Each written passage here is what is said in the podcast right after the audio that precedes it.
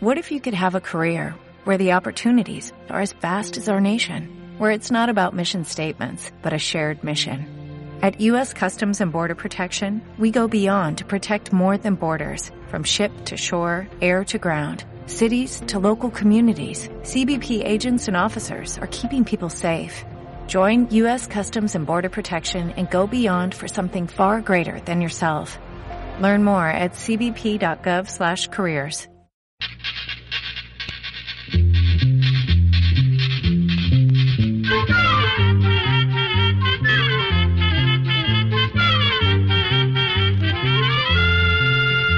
para todo,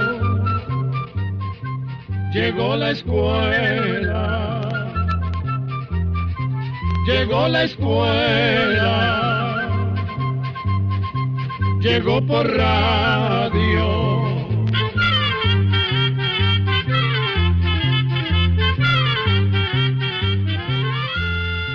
El Instituto Centroamericano de Extensión de la Cultura presenta su programa Oigamos la Respuesta. Compartiremos con ustedes las preguntas de nuestros oyentes y daremos las respuestas a sus inquietudes. Mándenos sus preguntas al apartado 2948-1000 San José, Costa Rica. También puede enviarnos sus preguntas al correo electrónico icq.org o encuéntrenos en Facebook como Oigamos la Respuesta. O llámenos por teléfono, código de área 506, número 2225-5338 o 2225-5438. ¿Qué tal amigos? Con el placer de costumbre les presentamos un nuevo espacio de Oigamos la Respuesta, el programa del Instituto Centroamericano de Extensión de la Cultura ICQ. Bienvenidos y vamos a iniciar el espacio con la pregunta del señor Cruz Ramón García Martínez, quien a través de su correo electrónico que nos envía desde León, en Nicaragua, nos pregunta. ¿Por qué se insiste tanto que hay que enseñar al niño desde pequeño que aprenda una lengua extranjera y lo que más se recomienda es que sea en inglés? ¿Por qué? ¿Quiere decir que antes no era importante o siempre lo ha sido? Pienso que hay muchas personas que llegaron al éxito sin aprender inglés. Escuchemos la respuesta. Saber más de un idioma siempre ha sido importante para conocer otras culturas, extender el conocimiento y comunicarse con personas de otros países. Pero hoy en día esto es aún más importante debido a la globalización. Este fenómeno ha hecho que estemos más conectados unos con otros y que sea más fácil hacer negocios con otros países. El inglés es el idioma que más se usa en la actividad comercial, industrial y empresarial del mundo.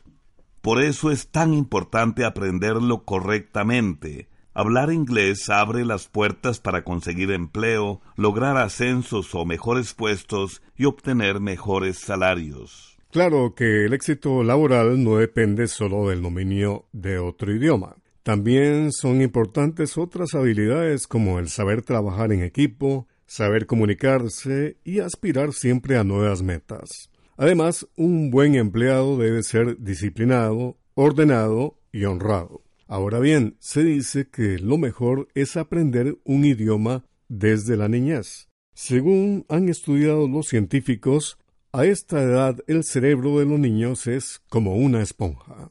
Esto quiere decir que absorben todo lo que se les enseña con más rapidez y facilidad que los adultos, Así pueden entender, recordar y repetir los nuevos sonidos de un idioma distinto. El idioma en estas edades se enseña mediante juegos y canciones, de manera que van aprendiendo mientras se divierten y lo hacen con más rapidez. Además, a esta edad los niños no tienen miedo de cometer errores al pronunciar palabras nuevas, y esto también les ayuda a avanzar.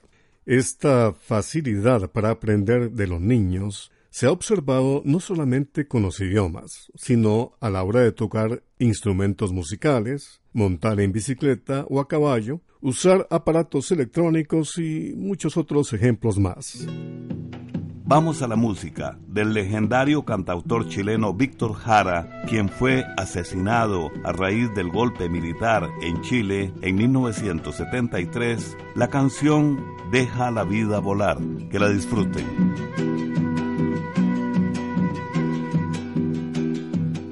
Cuerpo flor de fuego tiene paloma, un temblor de primaveras palomita un volcán corre en tus venas. Y mi sangre como brasa tiene paloma. En tu cuerpo quiero hundirme palomita hasta el fondo de tu sangre. El sol morirá, morirá. La noche vendrá, vendrá. Envuélvete en mi cariño, deja la vida volar boca junto a mi boca, paloma, palomita, envuélvete en mi cariño, deja la vida volar, tu boca junto a mi boca, paloma, palomita, ay, paloma,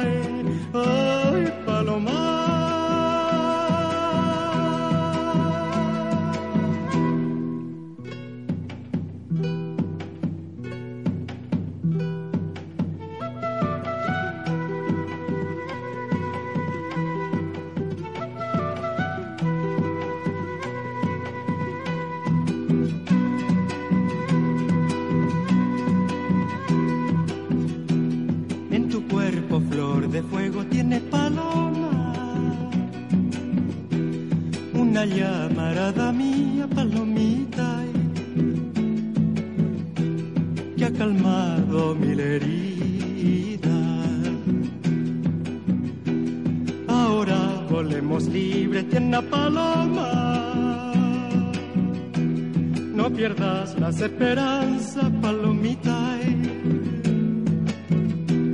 La flor crece con el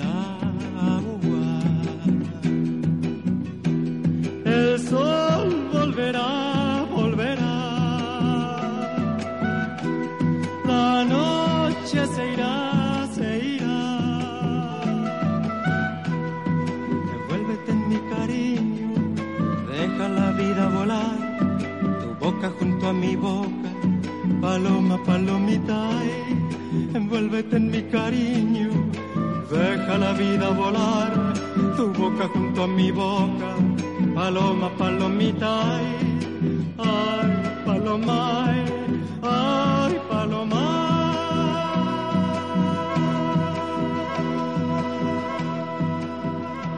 Bien amigos, luego de escuchar a Víctor Jara, Vamos a continuar con las preguntas de nuestros oyentes. La señora Indalecia Morales nos envía su pregunta desde Comayagua, Honduras, y nos dice, es un placer volver a escribirles. Quiero decirles que me siento muy satisfecha por la carta que me enviaron con la información de la NASA y la foto de un avión. Estoy muy agradecida. Mi esposo quiere ponerle cal a un terreno para mejorar la acidez. Queremos saber si la cal se aplica con agua o en polvo. Escuchemos la respuesta. Controlar la acidez o pH de un terreno de cultivo es muy importante para que las plantas absorban bien los nutrientes y crezcan sanas. Por eso, para corregir esa acidez se usan productos a base de calcio como la cal viva, el carbonato de calcio o la dolomita. Estos materiales vienen en polvo y deben esparcirse en el terreno antes de que llueva, ya que se endurecen rápidamente si se ponen en contacto con la humedad. Como su esposo quiere ponerle cal viva al terreno, debe revolver la cal viva en polvo con la tierra. Pero además debe tomar algunas precauciones cuando lo va a hacer, pues la cal produce irritaciones y quemaduras si está en contacto con la piel. Y si este polvo cae accidentalmente en los ojos, puede causar daños permanentes y hasta ceguera. Por eso se recomienda a las personas que trabajan con cal que usen siempre el equipo de protección adecuado, compuesto de mascarillas, anteojos, cascos, guantes, camisa de manga larga, pantalones y delantal. Comprender lo comprensible es un derecho humano. Ese es nuestro lema. Muchas gracias por su atención a Oigamos la Respuesta. El señor Marcos Bozo nos envió un correo electrónico desde Panamá con la siguiente pregunta. ¿Cuál es el origen de la palabra OK? Oigamos la respuesta. OK es una palabra o expresión muy usada en los Estados Unidos y quiere decir está bien, de acuerdo, correcto, bueno o aprobado. Existen varias teorías acerca del origen del conocido OK, pero la más acertada parece ser la que descubrió un profesor de la Universidad de Columbia en Estados Unidos llamado Allen Walker Reed. Este señor pasó varios años investigando el asunto hasta que encontró la respuesta en un periódico llamado Boston Morning Post, que se publicó el 23 de marzo de 1839. En ese periódico se explicaba que la persona encargada de corregir los artículos quiso usar las letras OK para decir a manera de broma all correct, es decir, todo correcto. Lo hizo a manera de broma porque en realidad las iniciales en inglés de todo correcto serían AC, pero en esa época la palabra OK era muy poco conocida. Fue gracias a la política que se volvió muy popular. Resulta que en 1840 un expresidente de Estados Unidos llamado Martin Van Buren buscaba reelegirse como candidato por el Partido Demócrata. Entonces utilizó como estrategia de su campaña la frase voten por OK. Al señor Van Buren le tenían por apodo All Kinderhood, en referencia al lugar en el que él nació. Entonces el político usó las iniciales OK, aprovechando que también querían decir todo correcto. El partido contrario los acusó de ignorantes por usar una palabra mal escrita. Sin embargo, el señor Van Buren siguió con su campaña y aunque perdió las elecciones, volvió muy popular la expresión OK, que, como les contamos, significa todo bien hasta el día de hoy. Seguimos compartiendo música centroamericana y desde Costa Rica, la cantante Guadalupe Urbina nos deleita con el éxito de todos modos.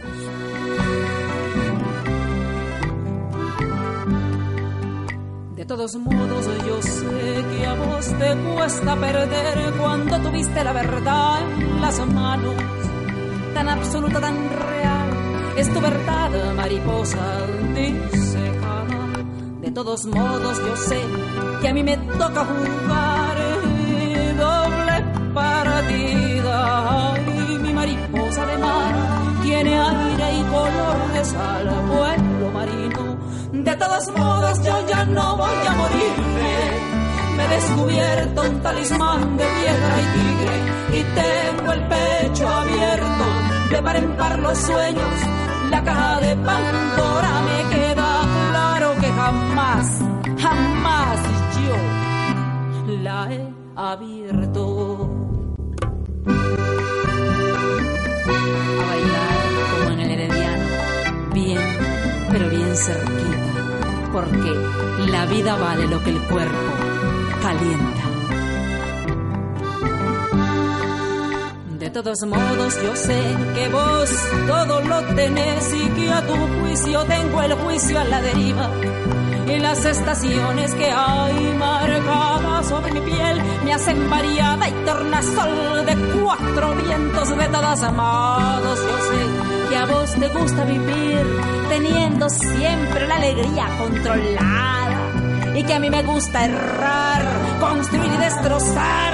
Yo tengo la magia y el arte de siempre, de siempre, siempre. Empezar.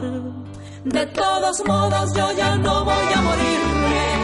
Me he descubierto un talismán de piedra y tigre y tengo el pecho abierto y par en par los sueños, la caja de Pandora me queda claro que jamás, jamás yo la he abierto. De todos modos yo ya no voy a morirme, no, me he descubierto un talismán de piedra y tigre y tengo el pecho abierto y de par en par los sueños, la caja de Pandora yo la he abierto. De todos modos yo sé. Regresamos de la música, amigos. Muchas gracias por encontrarse en sintonía con nuestro espacio. Oigamos la respuesta. Me gustaría que nos hablaran sobre la famosa Biblioteca de Alejandría. El comentario de un amigo oyente que nos ha enviado su inquietud desde Managua, Nicaragua. Escuchemos la respuesta. La Biblioteca de Alejandría fue la biblioteca más famosa de la antigüedad se construyó hace 2300 años en la ciudad de Alejandría, en Egipto. El fundador de esta ciudad fue el rey y conquistador Alejandro Magno. Este gobernante decidió que Alejandría sería un centro cultural en el que se reunirían las personas más sabias de la época para estudiar e investigar las distintas ciencias. Ese lugar sería la gran biblioteca y museo de Alejandría, Desafortunadamente, Alejandro Magno murió a los 33 años y no pudo ver su proyecto terminado. Fue el hijo de uno de sus generales, llamado Ptolomeo, quien se encargó de finalizar la biblioteca.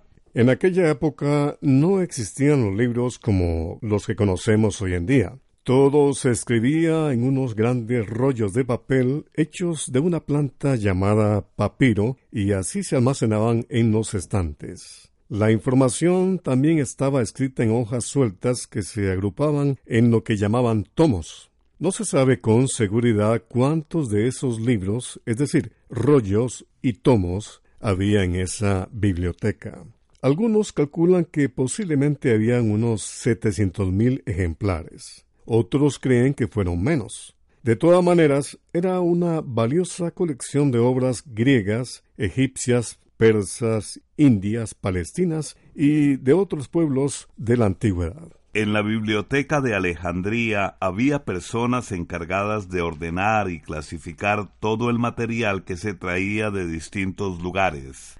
También había gente que se dedicaba a viajar a otras ciudades a comprar bibliotecas enteras, y otros hacían copias y traducciones de todos los libros que conseguían.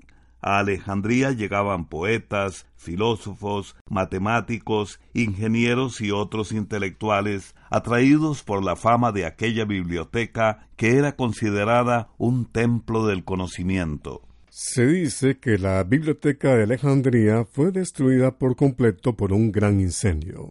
Pero según lo que han investigado los historiadores, la famosa biblioteca sufrió varios incendios, robos y destrucción a través de muchos años debido a distintas guerras que hubo en esa región. Casi nada sobrevivió. Hoy en día tan solo se han podido recuperar algunos pedazos de hojas y estantes casi destruidos y restos de un sótano que había a la par del edificio. Ciertamente, la desaparición de la Biblioteca de Alejandría fue una enorme pérdida para la humanidad. Con el fin de recordar aquella famosa institución, el gobierno de Egipto, con la ayuda de la UNESCO y los países europeos, decidió construir una nueva biblioteca a la que llamaron Biblioteca Alejandrina. El edificio se terminó en 1996, pero fue inaugurado hasta octubre del año 2002 está construido a orillas del mar Mediterráneo, cerca del lugar donde se supone que se encontraba la antigua biblioteca. El edificio tiene capacidad para guardar unos 20 millones de libros. Hoy en día, la nueva biblioteca alejandrina recibe alrededor de 800 mil visitantes cada año.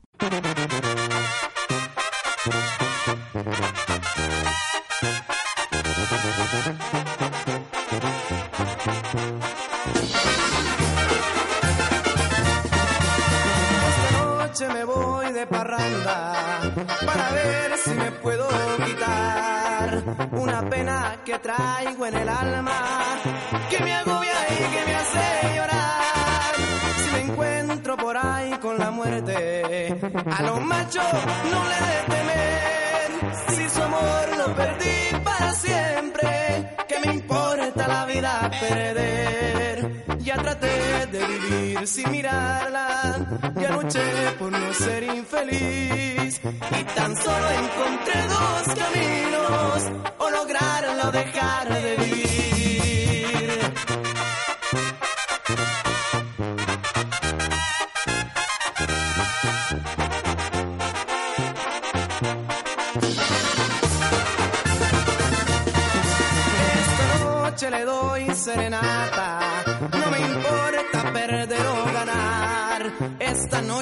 Le canto a la ingrata tres canciones que la hagan llorar.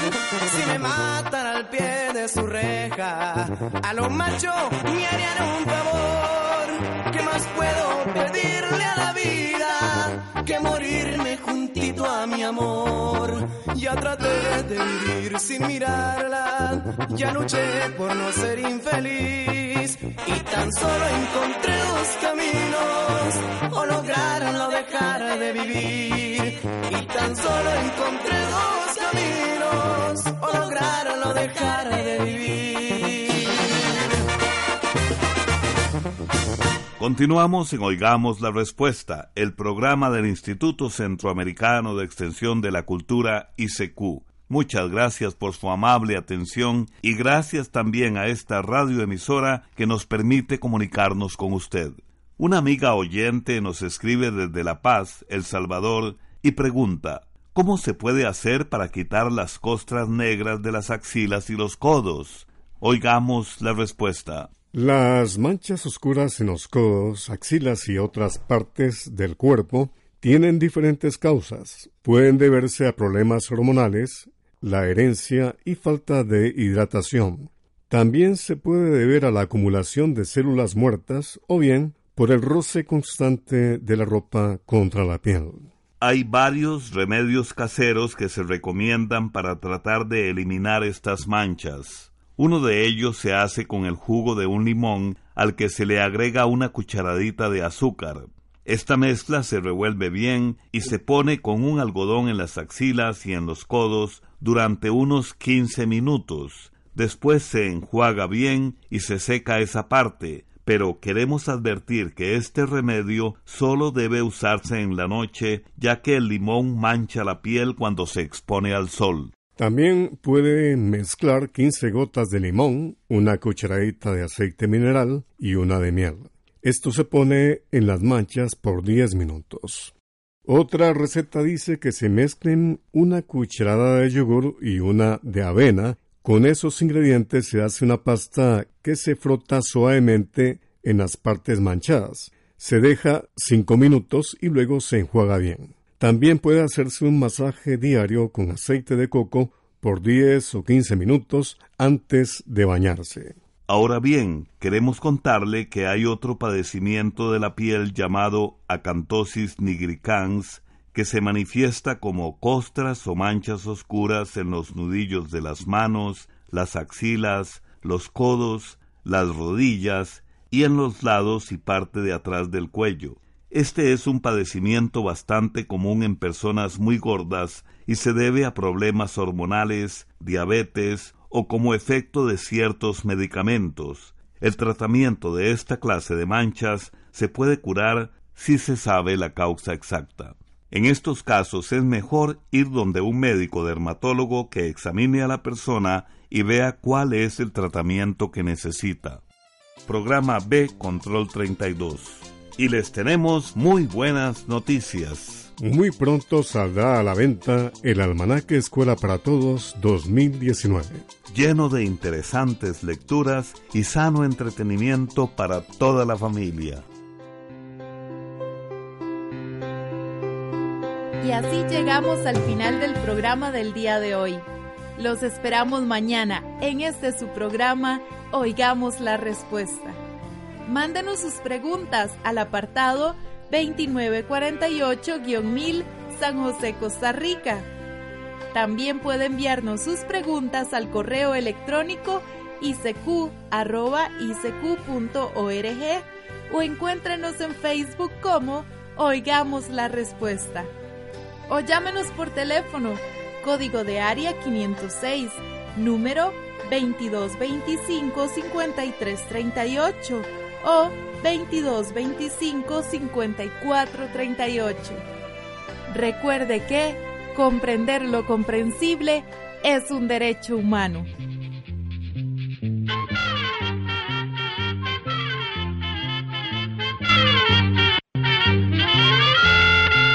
Llegó el momento de despedirnos. Se va a la escuela, se va cantando